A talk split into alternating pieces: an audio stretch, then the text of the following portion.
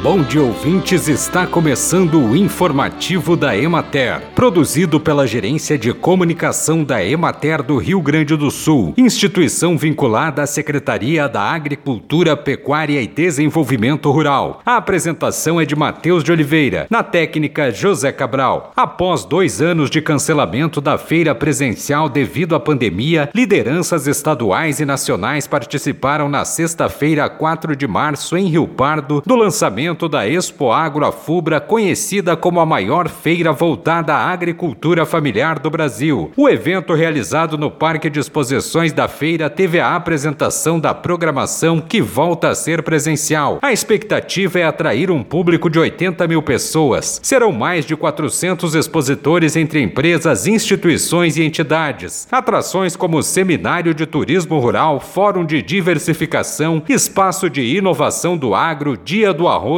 palestras técnicas, lavouras demonstrativas, piscicultura, animais, hortaliças, agroindústrias familiares e área florestal fazem parte da programação. Na vigésima edição, a Emater traz o tema Inovação e Tecnologias de Informação e Comunicação. Serão 19 parcelas que abordarão os temas agroindústria familiar, apicultura, artesanato rural, bovinocultura de leite, cozinha show didática, cozinha show oficina de processamento processamento de carnes, cooperativismo, erva mate, floricultura, fruticultura, morangos, plantas bioativas, pecuária familiar, piscicultura, saneamento ambiental, secagem e armazenagem, solos, tecnologia de aplicação de defensivos agrícolas e turismo rural. A Expo Agro Afubra acontece nos dias 23 a 26 de março de 2022 em Rincão del Rei, no município de Rio Pardo.